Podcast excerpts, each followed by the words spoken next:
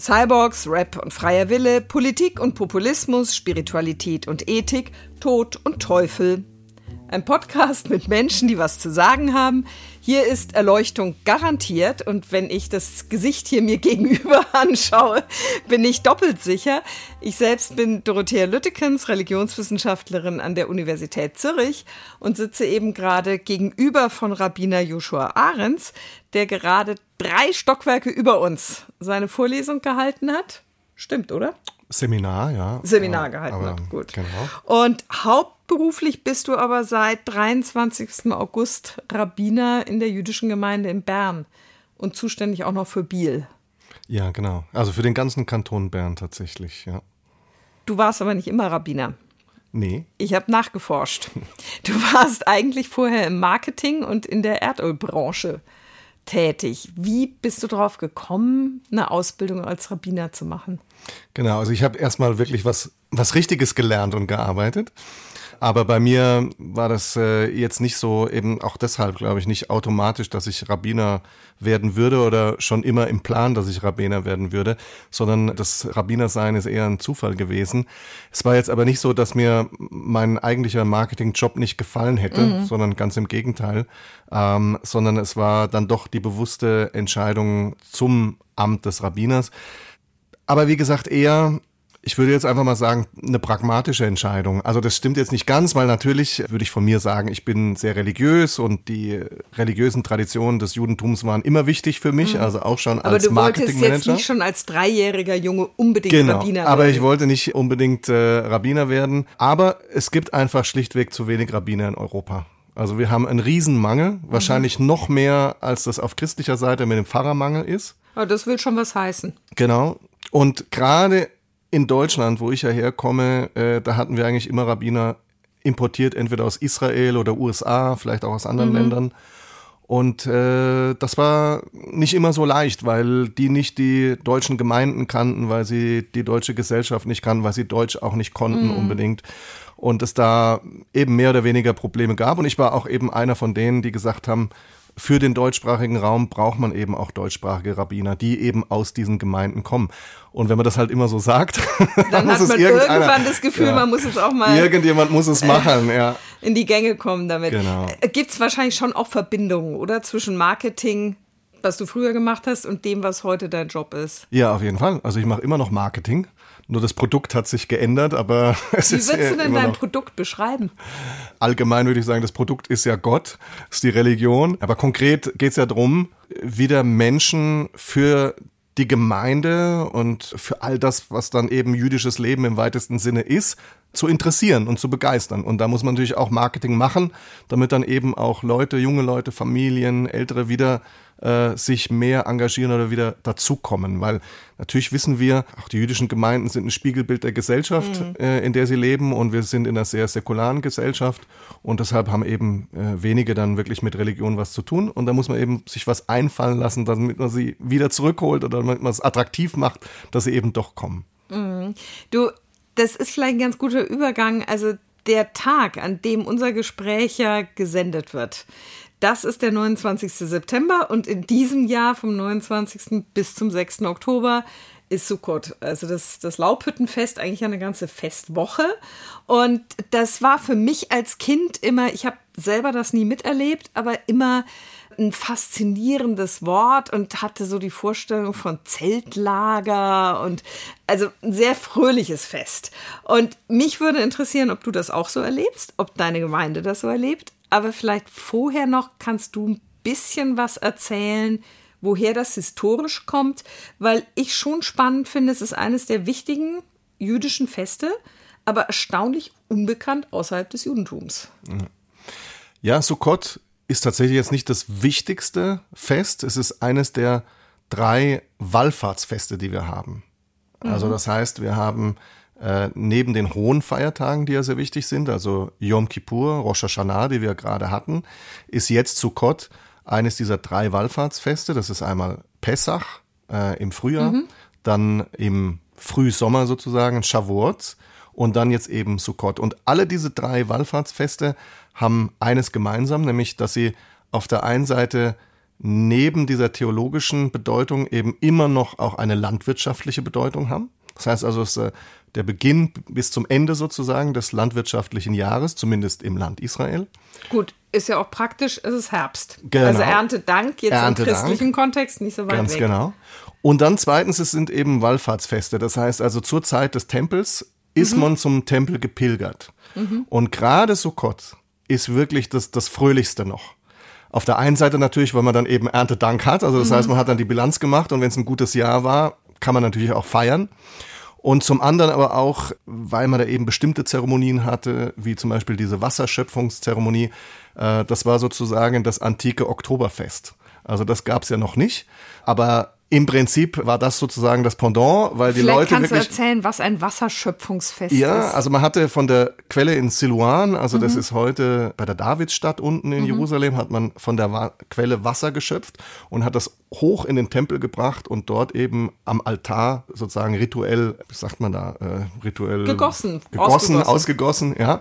Hatte das was mit Fruchtbarkeit zu tun? Also als Hatte mit dem- Religionswissenschaftlerin denkt ja, man genau, natürlich der- der- sofort. Ja, nee. Es hatte was mit Wasser zu tun tatsächlich. Mhm. Also man hatte natürlich gebetet, dass es regnet im Winter, damit dann eben entsprechend die Böden fruchtbar sind, damit dann Mhm. Ja. Mhm. eben die Ernte gut ist. Weil man hatte ja keinen Nil oder keinen Euphrat und Tigris, wie das eben die anderen hatten, sondern bei uns kam ja das Wasser von oben und deshalb hat man dann eben auch, also auch an Sukkot äh, gibt es ja das Gebet für den Regen. Mhm. Also das heißt, man hofft, dass dann eben genug Regen fällt. Ist, glaube ich, jetzt auch in unserer Zeit wieder ganz wichtig. Also man sieht, die Bezüge sind immer noch da. Jedenfalls das äh, Wasserschöpfungsfest und das sind dann eben die Menschen und zwar wirklich hunderttausende Menschen. Also wir lesen das ja in, in Berichten, sowohl im, in der rabbinischen Literatur als auch zum Beispiel bei Philo und bei Josephus Flavius und anderen, äh, dass da hunderttausende, vielleicht sogar Millionen Menschen waren. Und die haben getanzt, die haben gesungen, die haben ausgelassen, gefeiert, die haben natürlich auch gegessen und getrunken, auch Alkohol getrunken.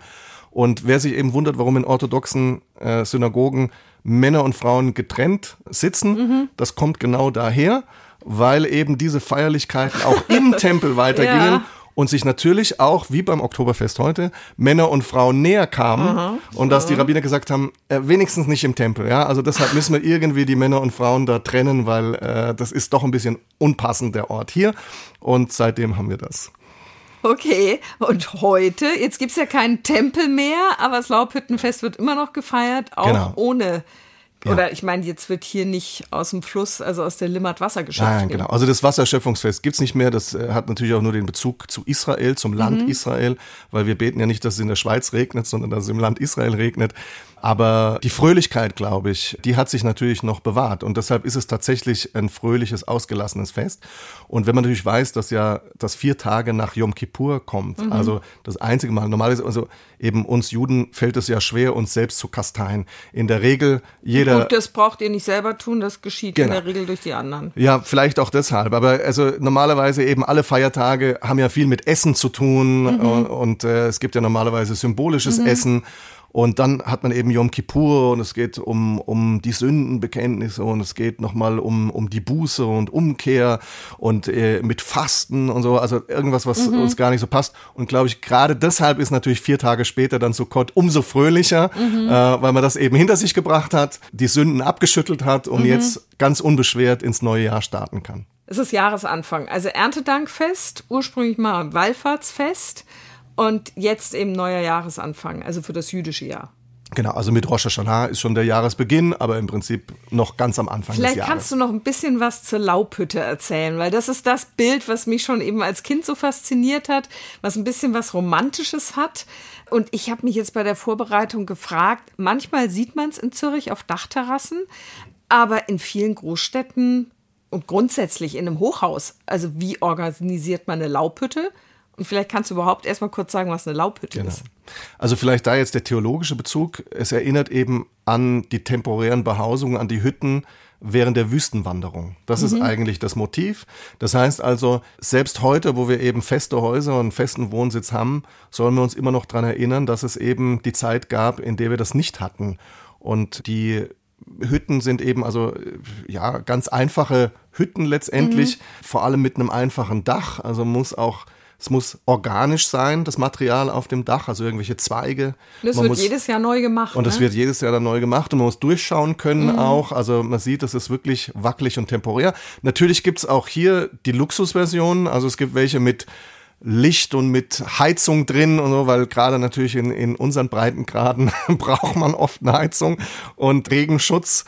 Ähm, in Israel ist es tatsächlich noch ein bisschen anders. Da kann man dann auch in der Laubhütte auch übernachten, aber man soll eigentlich so viel Zeit wie möglich dort verbringen. Eine Woche lang. Ähm, eine Woche lang. Äh, am besten eben auch dort übernachten. Mindestens aber die Mahlzeiten, die Hauptmahlzeiten dort äh, ja, aber verbringen. was macht man Genau. jetzt, wenn man hier in Zürich, Kreis 4, ohne Dachterrasse? Ja, dann hat man tatsächlich Pech gehabt. Nein. Also es gibt natürlich die Möglichkeit auf den Balkonen und eben Terrassen und alle möglichen werden die gemacht.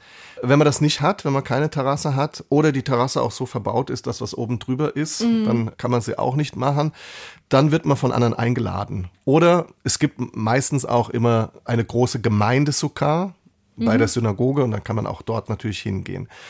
Und ich glaube, wichtig ist auch, dass man sieht, dieses Temporäre, das zeigt natürlich nochmal, gerade wenn man ja Erntedank feiert, damit auch den Reichtum, den man hat, feiert.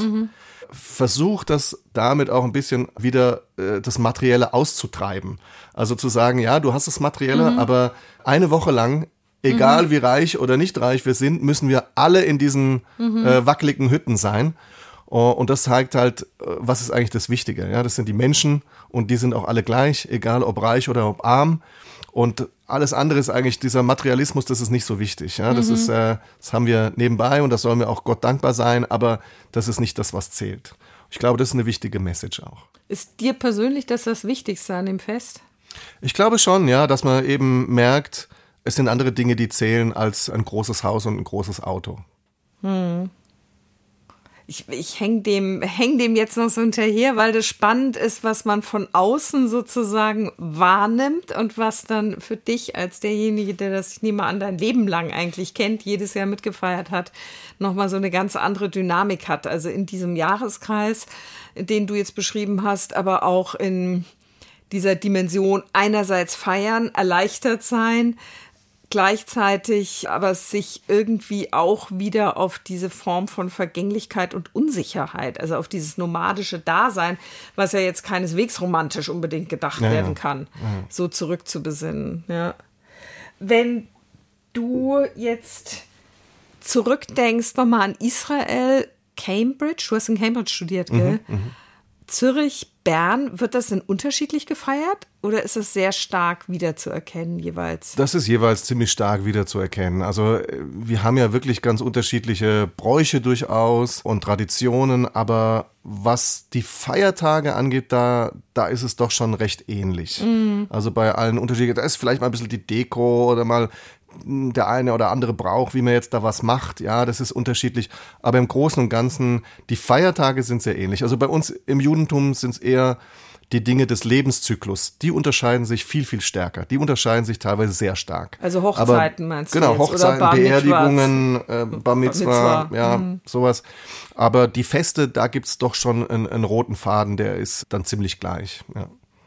Du, wenn ich jetzt nochmal richtig springe, also eben, du hast studiert, du hast promoviert, du hast ja geforscht über äh, eine Konferenz in Seelisberg, das ohnehin für die Schweizer jüngere Religionsgeschichte, also wenn man an die transzendentale Meditation denkt, an Maharishi und so, extrem spannender Ort. Etwas vorher, 1947, war da eine Konferenz. Und wenn ich das richtig verstanden habe, ging es in dieser Konferenz unter anderem auch um die Wurzeln des christlichen Antisemitismus. Jetzt sitzt du hier in einem Haus, in der Fakultät, wo in der Religionswissenschaft nicht so, aber in der Theologie ja nur wirklich vor allen Dingen das Christentum thematisiert wird. Du selber unterrichtest jetzt, worüber ich mich total freue hier bei uns. Lässt sich da eine einfache Antwort zu finden zu diesen Wurzeln des christlichen Antisemitismus? Nein, nein, nein. Ich glaube, es ist eine sehr komplexe Geschichte und leider eben auch eine Geschichte von, von vielen Missverständnissen oder eben auch bewussten Abgrenzungen, die aber in Dinge geführt haben, in die sie eigentlich gar nicht hätten führen sollen. Und äh, wenn dann einmal sozusagen die Dynamik sich entwickelt hat, dann ging das eben entsprechend weiter. Und ich glaube, die, es waren eben, es gab eine grundsätzliche antijüdische christliche Theologie, die sich eben natürlich durchzieht von Augustinus über Thomas Aquinas bis eben fast bis heute müsste man sagen. Und leider immer wieder, muss ich sagen, auch bestimmte antijüdische Vorurteile begegnen mir ja immer noch. Eben, also ja, ich dachte, also das, das ist, ja nicht sehr so, freundlich, es, wenn du sagst, genau, fast bis heute. Ja. Zumindest, also ich sag mal, von der offiziellen Lehre, ja, da ist es nicht mehr drin, aber natürlich in den Köpfen und in vielen auch theologischen mhm. Beiträgen, Artikeln, Predigten, Schulbüchern ist es aber leider immer noch stark. Und vermutlich wahrscheinlich manchmal gar nicht unbedingt gewollt, aber gedankenlos oder einfach unreflektiert. Ja, ja, genau. Also Und auch gar nicht manchmal, bewusst, ja, denke ich. Kannst du ein Beispiel nennen? Ja, ich habe jetzt zum Beispiel, da ging es um ein Buch, das sollte sein eigentlich für Pädagogen, die mit Kindern zu tun haben, mhm. über die Jahreslosung 2024. Mhm. Und dann ging es dann eben auch ein bisschen um die Nächstenliebe. Sag ein Wort zur Jahreslosung, das kommt aus dem Pietismus, Herrnhuter Brüdergemeinde. Nein, nein, wissen nein, aber ja. nicht alle, ja, ja, genau, wenn man okay, das im reformierten Kontext hört. Richtig. Du denkst aber an was anderes. Nein, nein, es ist oder? diese Jahreslosung, ja, tatsächlich. Okay. Äh, aber eben evangelisch unierte Kirche, also mhm. nicht äh, eigentlich der, der pietistische. Wie lautet die denn von 2024? Ich weiß gar nicht, wie die eigentlich lautet, da müsst ihr jetzt nachschauen. Gut, also ich habe hab nur das, ich hab nur das Werk so äh, ja. mir mhm. angeschaut, worum es dann ging. Und da sind dann eben auch Beispiele aus der Nächstenliebe und da, da sieht man auf einmal irgendwie Dinge quasi, wo es dann heißt, ja, und, und Jesus ist jetzt der Erste, der jetzt auch die Nächstenliebe weitergibt und auf Nichtjuden mhm. und auch auf Frauen, er ist der erste mhm. Feminist und, und so. Und da muss man natürlich schauen, Moment mhm. mal, was ist dann eigentlich die mhm. Negativfolie davon? Also das mhm. heißt, aha, also das Judentum ist irgendwie frauenfeindlich und ist irgendwie gegen andere, gegen Fremde und mhm. so, ja. Und also das sind dann wirklich auch Textformulierungen, da wirkt es auch so, ja, das, das setzt sich jetzt ab, endlich aus diesem alten Verkrusteten raus und jetzt in diesem neuen Universal und Rechte für alle und, und so weiter. Und das stimmt halt natürlich nicht, ja. Und das ist aber noch drin. Oder auch, da war dann zum Beispiel auch die Interpretation von, von dem Samariter, glaube ich, drin und, und äh, auch einmal über die eine Frau, die Jesus, ja, solche Sachen. Also da, das sind so Standardtexte, wo immer wieder eben antijüdische Stereotype ja. eben bedient werden, bewusst oder unbewusst. Aber das leuchtet mir extrem ein. Eigentlich, das passiert sehr schnell überall da, wo sich entweder schon im Rahmen der neutestamentlichen Schriften oder dann auch später das Christentum sozusagen in seinem Selbstverständnis als das Neue, das sich aus dem Judentum entwickelt hat, aber gleichzeitig vom Judentum absetzt. Aber ich glaube, das ist nicht Versteht, mal so. Versteht, oder? Es ist nicht mal so. Ich glaube, wenn man die Texte sich genau anschaut und sieht, andere Texte ja. dieser Zeit, also das heißt entweder aus der rabbinischen Literatur mhm. oder auch eben Qumran und ich weiß nicht, ich bin jetzt da nicht eben der Bibelwissenschaftler, ja. der da diese ganzen anderen Texte, die da noch drum waren, also es gibt ja auch noch andere Paralleltexte, die dann eben außerkanonisch da irgendwie verfasst wurden. Ja, so. aber die müsste man ja. dann mitlesen. Genau, und wenn man die mitliest, dann sieht man auf einmal, das ist einfach Teil mhm. einer allgemeinen Diskussion. Das ist überhaupt nicht draußen, das ist mhm. überhaupt keine Abgrenzung, sondern das ist nur, wir sagen das, wir sagen das. Aber das ist ja auch, was im Talmud die ganze Zeit war. Also Rabbi X sagt so, Rabbi Y hat die Meinung, Rabbi Z vertritt die Meinung. Also auch das ist ja in diesem äh, pluralen Verständnis. Es gibt ja noch keine Orthodoxie, die mhm. ja sagt, also hier und, und hier ist die Grenze und wenn du da jetzt, dann bist du draußen, sondern äh, das ist alles noch eben in dieser innerjüdischen Debatte sozusagen. Ja die echte Abgrenzung, die findet eigentlich viel später, viel später dann statt. Dann statt ja. ja, gut, aber das Problem ist wahrscheinlich dann schon heute, dass in genau. den Fällen. Die Frage ist aber eben, wie es dann ja. interpretiert wurde später. Ja. Weil da kommen dann auf einmal die Kirchenväter mhm. und vielleicht auch die, die ja eben nicht mehr das Judentum eigentlich gut mhm. kennen. Und die kommen jetzt und sagen, aha, hier sieht man doch und hier mhm. heißt es und so. Aber diese Kontexte des Judentums zur Zeit Jesu sozusagen mhm. und, und all das, was damit zu tun hat, ich glaube, das ist nicht mehr drin. Ja, und mhm. äh, das führt dann eben zu einer Missinterpretation, gewollt oder ungewollt. Mhm. Ja und dann eben weiter zu den entsprechenden späteren Interpretationen, wo dann sicherlich Theologen sind, die dann überhaupt keine Ahnung mehr haben vom Judentum und dann einfach die Kirchenväter eben mhm. aufgreifen. Oder es sind dann eben bestimmte Situationen wie, nehme jetzt mal Ephrem den Syrer, zufällig habe ich mal einen äh, Artikel über ihn geschrieben, ein Paper. Ich habe keine Ahnung, ganz ja. ehrlich, wer das war. Also der schon im vierten Jahrhundert ja. lebt und trotzdem, er sieht, er ist in einer Gemeinde, da ist das Christentum Minderheit, das Judentum ja. auch, aber das Judentum sogar noch stärker, aber es ist in einer heidnischen Gesellschaft, mhm. ja. und er sieht, er versucht dann nach den Konzilen, also Anhänger des Konzils von Nicea und versucht diese Orthodoxie auf seine Gemeinde anzuwenden. Aber was machen seine Schäfchen? Sie feiern immer noch jüdische Riten und er versucht sie wegzubringen. Und dann hat er eben diese negativen äh, ja. Dinge, die er sagt über das Judentum und über die Juden und, und, und versucht er abzugrenzen. Ja? Mhm. In dem Kontext betrachtet kann man sagen, im Prinzip hat das mit Juden gar nichts zu tun, weil er will eigentlich seine Schäfchen, die spricht mhm. er an. Ja, das, aber wir sind natürlich der Kollateralschaden, das ist ja, ja logisch. Ja. Also im Grunde genommen würdest du sagen, es war damals, also schon zur Zeit Jesu, ein ganzes Diskursfeld mit einer unglaublichen Vielfalt und diese Vielfalt hat sich noch mehrere Jahrhunderte mindestens so durchgezogen. Im Grunde genommen ist das Judentum ja bis heute extrem vielfältig. Genau. Und ja. innerhalb eines bestimmten christlichen dann zunehmend zum Mainstream werdenden äh, Stranges ist aber eine Linie quasi tradiert worden, durchgezogen worden, die grenzt sich gegen ein Judentum ab, das aber eben nur ein, ein kleiner Teil des Kuchens ist. Und dadurch entstehen dann viele antisemitische Narrative und Stereotypen. Kann man das so sagen? Ich denke so eine Art. Und man darf ja auch nicht vergessen, diese christliche Orthodoxie, die sich daraus bildet, diese ja. Dogmatik, die setzt sich natürlich auch gegen die ganzen anderen christlichen Gruppen ab. Ja. Also es gab ja so ja. viele vielfältiges Christentum auch in der Zeit. Ja. Und auch das wird natürlich bekämpft sozusagen und ausgegrenzt. Ja, also das darf man auch nicht sehen. Nur das ist ja mittlerweile untergegangen. Ja, die die gibt's nicht mehr. Aber das Judentum gibt's halt blöderweise noch. Also, also das, noch das streichen wir mal mit dem blöderweise. ja. ja, du hast jetzt ja eine, eine Seminar gehalten mit einem Fragezeichen im Titel. Und ich finde das extrem spannend, nämlich der Titel ist ja äh, im Grunde genommen die Frage, ob es eine jüdische Theologie über das Christentum gibt. Jetzt denke ich manchmal, es muss wahnsinnig nerven als Jude oder Jüdin, immer vereinnahmt zu werden. Also eben die hebräische Bibel wird das Alte Testament oder das Erste Testament ist vielleicht noch so ein bisschen besser.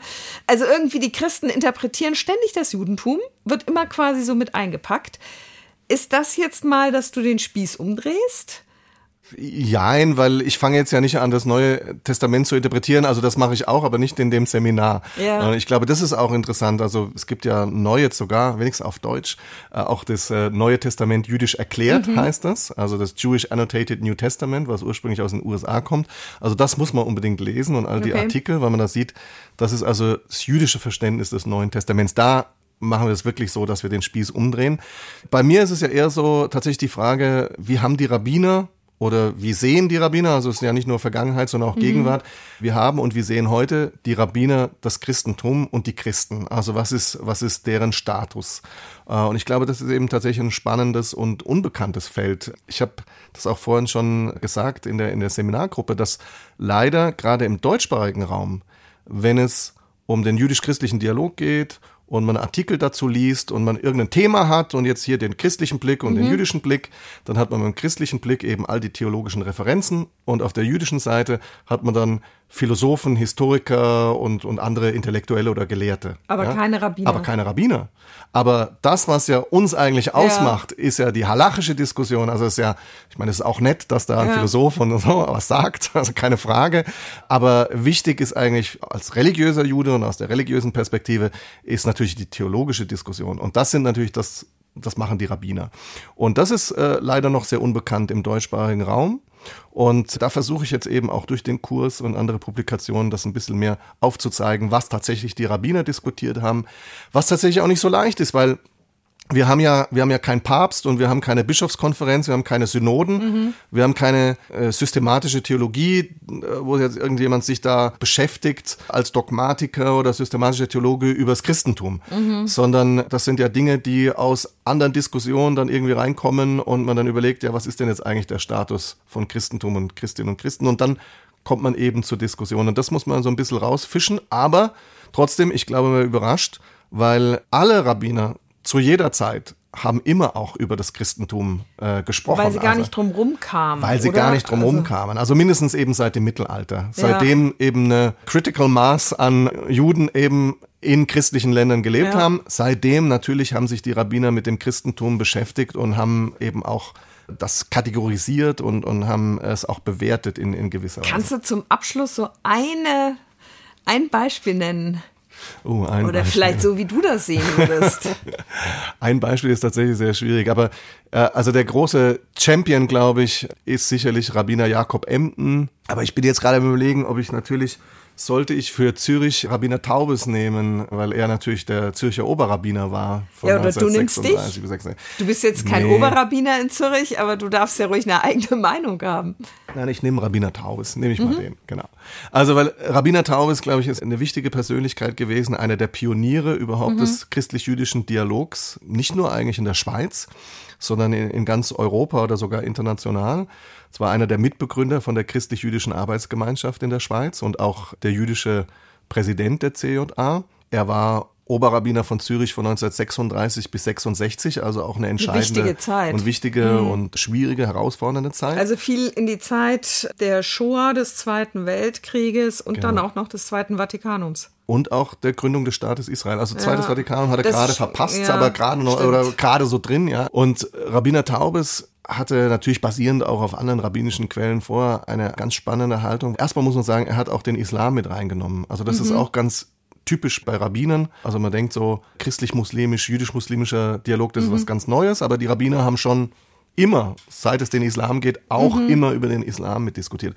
Und er hat eigentlich eine Vision wirklich der gemeinsamen Mission dieser drei, mhm. wie er sie nennt, positiven Offenbarungsreligionen mhm. der Welt. Er hat das einen Vortrag erhalten und dann später auch ein Essay veröffentlicht hier in Zürich 1940 und hat gesagt, dieser Krieg zeigt ja, dass eben die Politiker und, und die Säkularen, dass sie es nicht schaffen, wirklich die Menschen zusammenzubringen, sondern die sind diejenigen, die eigentlich für diese ganzen Konflikte verantwortlich sind. Mhm. Und es sind die Religionen, die eigentlich die Menschheit zusammenbringen müssen. Das, was wir heute eigentlich gerade andersrum sehen, oft, sagt mhm. er, aber es ist eigentlich anders. Die Religion ist eigentlich die Brücke, weil wir haben diese drei positiven mhm. Offenbarungsreligionen und er zeigt dann zum Beispiel im Christentum dann auf, wie die Rolle von Paulus ist, äh, wo er sagt, Paulus hatte eine äh, göttliche Offenbarung und hatte einen göttlichen Auftrag.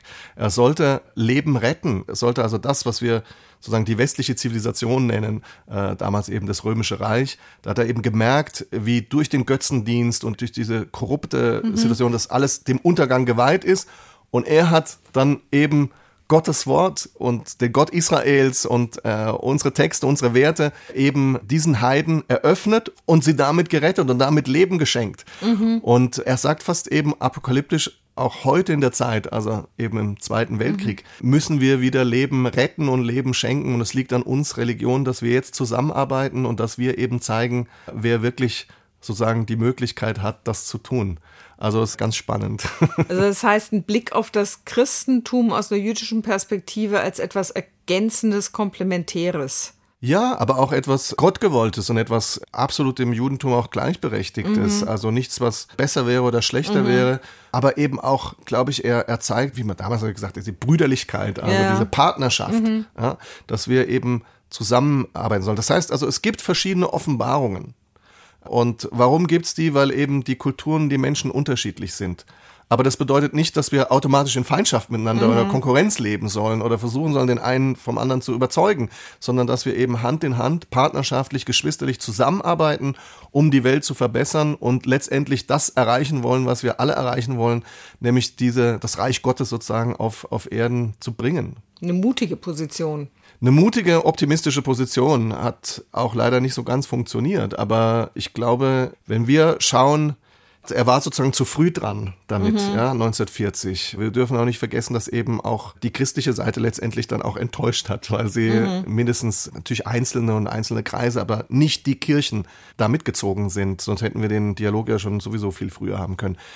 Ähm, also in dem Sinne war er zu früh, aber vielleicht stimmt es in gewisser Weise für heute, weil wir sind wirklich in historischen Zeiten, dass sich die Religionen so nah waren, dass wir wirklich fast schon auf Augenhöhe miteinander reden können, dass wir wirklich im Dialog sind, dass wir jetzt miteinander einfach so sprechen können. Das ist etwas, was normalerweise es fast nicht gab in dieser 2000-jährigen Geschichte der Beziehung zwischen Christentum und Judentum und dass heute wieder auch einen jüdischen Staat gibt, im Land Israel, in dem es jetzt auch Abraham Accords gibt mit muslimischen Ländern. Mhm. Und nicht nur dadurch, aber auch dadurch Abraham sich der, Accords? ja, die Abraham-Abkommen ja, eben. Äh, mhm. zwischen äh, Israel und, und einigen mhm. muslimischen Ländern Friedensabkommen, das aber eben nach Abraham benannt ist. Also äh, mhm. äh, da ist auch die theologische Referenz natürlich da und äh, ganz bewusst da.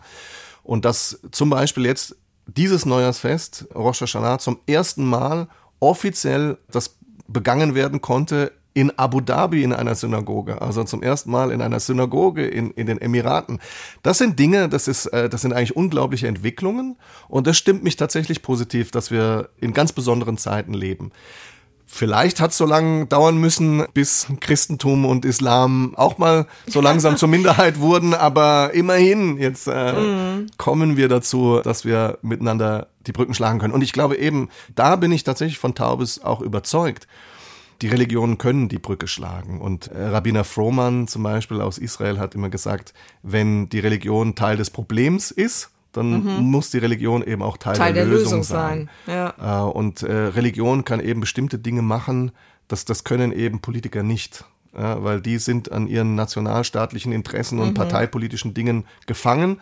Und die Religionen haben eine, eine Basis, da kann man sich eben doch mit Grundwerten mit Ethik und Moral und menschlich begegnen und äh, was ganz anderes aufbauen, eine ganz andere Brücke finden. Ich glaube, ein derart positives Ende hatten wir schon seit, ich weiß nicht wie vielen Folgen nicht mehr.